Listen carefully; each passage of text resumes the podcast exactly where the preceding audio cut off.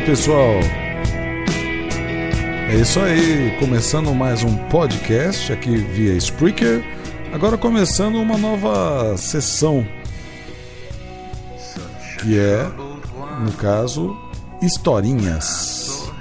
Sim, historinhas que eu vou contar que são as histórias a respeito coisas que eu já vi, historinhas que eu já tive, que eu já ouvi de outras pessoas e estou fazendo um teste aqui nessa transmissão.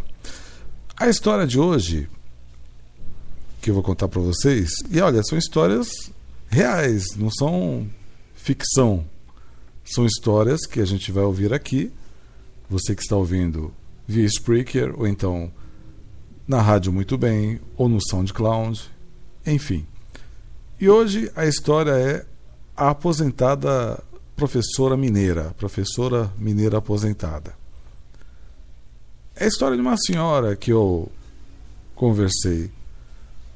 Eu sou, é, estava atendendo uma cliente, mas eu nem conhecia, nunca tinha visto antes. Aí ela apareceu e ela queria me contar uma história. O expediente já estava encerrando, portas cerradas, mas aquela senhora, já lá com seus 80 anos, queria me dizer um causa de sua época. Logo de cara falou que era de Minas Gerais, de Belo Horizonte, mas estava já há alguns anos morando aqui em Santos. Apesar do cansaço e confesso uma certa falta de paciência, pois estávamos extrapolando o horário de atendimento, resolvi respirar fundo e mergulhar naquela história que ela fazia questão de me contar.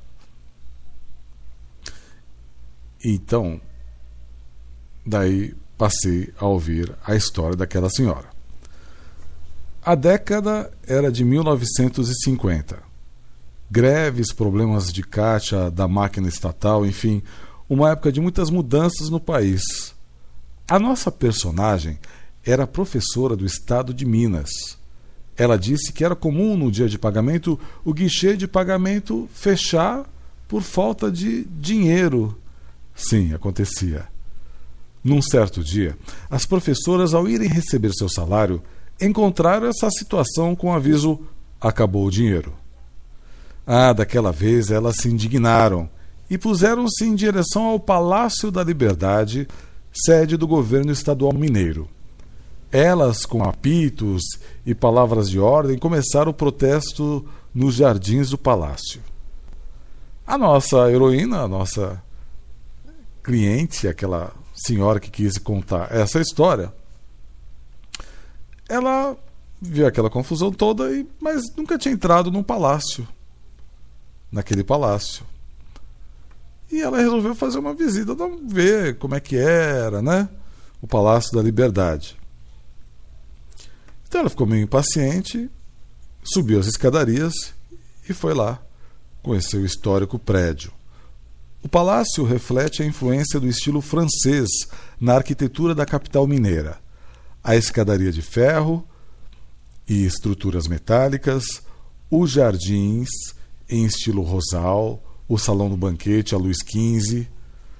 Ela ficou ali entretida e vendo tudo, a beleza daquela, daquele palácio, sede da capital mineira. A nossa professora ficou encantada com tanta beleza que até se esqueceu da greve e se deu conta que não se ouvia mais ninguém gritar, apitar, reclamar. Ao descer para o térreo, viu que não havia mais ninguém lá. As professoras todas haviam sumido. Claro, resolveu ela também ir para casa. Tempos depois, ela conta em conversas com um funcionário do palácio e contou a ele o caso que já havia acontecido alguns anos antes. E não entendia o que, que tinha acontecido afinal. O homem começou a rir e falou sobre o senso de humor do então governador do estado de Minas Gerais. Este, ao ver as mulheres protestando, mandou o chefe da segurança trancar todos os banheiros. Com isso, em minutos acabou o protesto e as mulheres foram embora. Sim, a greve acabou por causa de banheiros. Antes de qualquer estranheza, vale lembrar que eram os anos 1950. Outros tempos, outros modos, outras pessoas, talvez até tempos poéticos. Ela, então, orgulhosa de ter me contado a história, e eu feliz de tê-la ouvido, pedi que pudesse publicar isso.